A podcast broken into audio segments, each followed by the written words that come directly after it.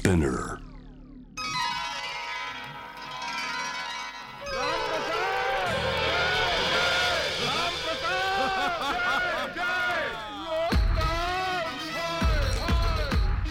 トキオトキオカリークラブトキオカリークラブ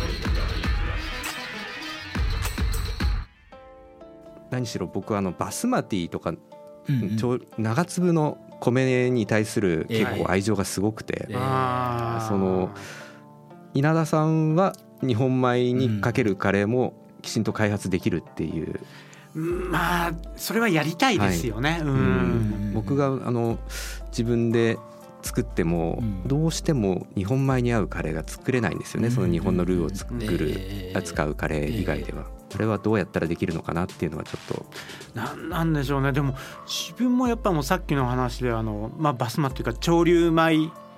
本当に潮流カレーそのものよりも潮流米が入り口になってインド料理入ったようなものなんで、ずっとそのあの日本米は、まあ、たとえお店で出すとしてもちょっとしょうがないからうん。日本米もだうん。出そうみんなのためにみたいな感じだったのが。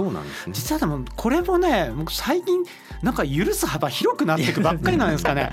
最近日本米がちょっといいなとうん思うあの特にネパールのそのダルバート的なやつだと、あれ？日本米でいいじゃんこれっていう思うこともあって。えですね。なんかその辺はでもどうなんでしょうね。そのそれこそあのベンガル料理の魚料理とかと日本米のもちっとしたやつのイメージは全然湧かないですけどね、うん。そこは。なんかその例えばレシピ本を見て作りました作ってくれて嬉しいなって思って写真とか送ってくれる人い。ますよね。それがはい、あの完全に日本米にかかってたりするとうん。あのちょっとえバスマティ買ってきてもいいんじゃないかなって思うんですよね。ポテンシャルを考えるとそうですよね。えバスマティとそのジャスミンと日本米と僕は家に3つ米が置いてあるんですけどあるんですね。はい。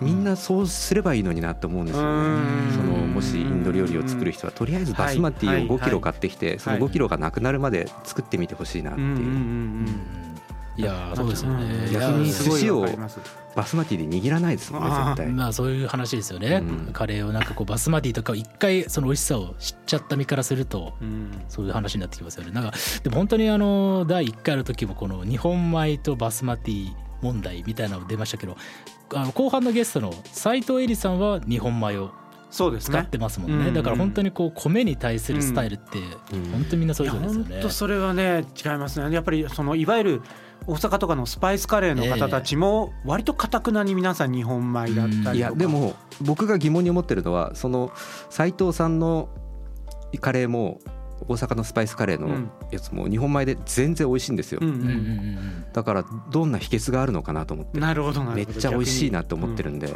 斉藤さんのあのロッカーのカレーか硬いですよね。なんかちょっとい僕日本米がちょっと苦手な理由がべちゃっとしてるというか、うん。うん水分含んじゃってるのがすごい苦手なんですけど、ちょっと硬めに炊いてくれたら結構いけんのかなっていうのが最近のそれは自分も全く賛成ですあうんね。やっぱり日本米使うなら固めにっていうのは。ええ。うんうんそうですよね。ユザンさんはどうですか？日本米は。日本米で許せる範囲ってあったりするんですか？日本米を使ってカレーをかけて。えうん。いやもう許せるも何も。ええ。全然いいんですけどでもみんなバスマティ買ってうん。炊いてみたらどうかなって思ってるっていうところですね。そうですよね。あのえ多分炊いたことない人がほとんどだと思うんですよね。えうんうんうんいわゆるう日本米と同じ研ぎ方でいいんだっけとか、うん。そういうところからちょっと分かんないですもんね、最初は。そうですね。ええ。まあ実際はものすごく楽なんですよね。うんうんうん、もうあのパスタゆ茹でるようなもんだし、ねええあの日本米と同じように炊飯器でも炊くこともできるし、えまあ、本当にユダさんおっしゃる通りまずは5キロ買って家に置いてよ、ええ。話はそこからだみたいな、うんうんうんうんうんそれは僕も声を大にして言いたいですね。いやでも確かにそうですね各家庭にバスマティがあれば、もうちょっとこの議論っていうのはなんかこうなんか全然この話って一歩前に進めていかない感じがあって、もうちょっとこうね一般的にこうバスマティが広まればいろんな人といろんな意見をね交わせるのかなと思ったたんですが。だでもバスマティがあまりにも普及ええしていないのにみんな一回買ってみるじゃないですか、えその使わないからって言ってバスマティをもらえることがあるんですよ僕。だから今の状況も悪くはないな。あなるほどなるほどなるほど。ユーザーさんの私服を肥やすという意味では、えーバスマティ広まってほしくないんですけれども。うんそんなに使いこなせないもんですかね。うん。ね。だからバスマティに合うようなものを作ろうと思ってるとレパートリーも自然と広がるはずだし、まあれで納豆食うわけにいかないですもんね、うん美味しいですね。チャーハンにするだけチャーハンはいいですよあれね。日本米にちょっと混ぜるだけで全体がパラッとするんでねあそうなんですね。あそうかそうか。チャーハンがうまくなりたい方もねぜひバスマティを。確かに。ん。パラッとしたチャーハンってあんなにこううまいものの代名詞とされてるんだったらもうそれが誰でもできるわけですよバスマティ最初からパラッとしてるんですもうよね。もう何もしなくてもパラパラですから。いや、、はいいですね、はい。あのユザンさんが先日発明されたカレーの素晴らしい器があるじゃないですか。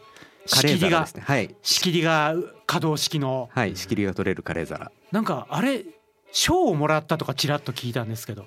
あの賞というかその地区があのハサミ焼きっていうのでその九州の方の地区なんですけど、そこの衣装登録審査委員会で、その優秀賞として表彰を受けたみすたいごい。でもうちょっとな何のことだか僕もよく分かってないんですけどいやいやいや。なんかものすごく生産者が喜んでいるってことだけが伝わってきて、最高じゃないですか。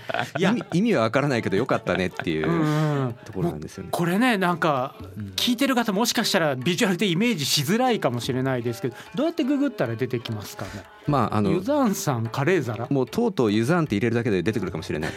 ついについにいやはいもう革命的で今までありそうでなかった大発明だと思って僕初めて見た時震えたんですけどみんな欲しいじゃないですかカレー好きな人カレー作る人は。だと思いますよね。ですよねあれね。あの仕切りが基本的には4つに分かれてるんですよね、うん。ご飯の場所とおかずを3つ置ける場所ができているみたいな。インドにはよくある仕切り付きのカレー皿なんですけどそれの1つの仕切りが取れるようになっててそうすると大きめのカレースペースとうん。あのおかずスペースとご飯というふうに変化ができると。でうん。裏返すとご飯少なめっていうのもできるようになっててこれがずっと欲しいなと思ってたのをうん作ってみたって感じですね作ってみたら本当に便利だったんですよ。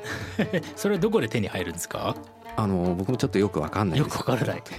多分 あの通販みたいので買えると思うんですけど、とりあえずもうユザーンと検索していただければ皿が出てくる。一発目に皿が出てくる。本当ですか？タブラ奏者とかよりも先にこれまでの業績は 多分ー。多分これが僕の一番した大きな仕事だと思ってる。ん分でかんないですけどすごく多くの人を幸せにしそうな気はします。いや本当にそうですよね。いやまあじゃあそのカレー皿とバスマティライスが各家庭にねうん。一個ずつあればもうちょっと日本のねカレー文化広まっていくんじゃないかというようなところであっという間の30分だったんですけれどもどうでしたか？お二人初めてお話ししてみてまだちょっと緊張してます。い や僕の方こそ緊張してます。まあ30分じゃなかなか緊張特例ということで。はい。いや。緊張感あるぐらいがいいですね。そう。ですね。やっぱカレーのレジェンド同士のね、えーこのとんでもない対話いや本当にこれ聞いてる方めちゃめちゃ今喜んでると思います。ということで、まあ、ただちょっとお時間かけてしまったので、えー、時をカリークラブここまでは、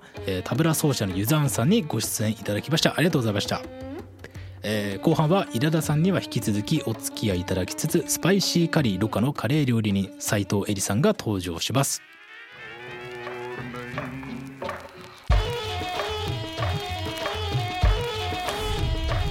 トキオカリークラ TOKIO カリークラブ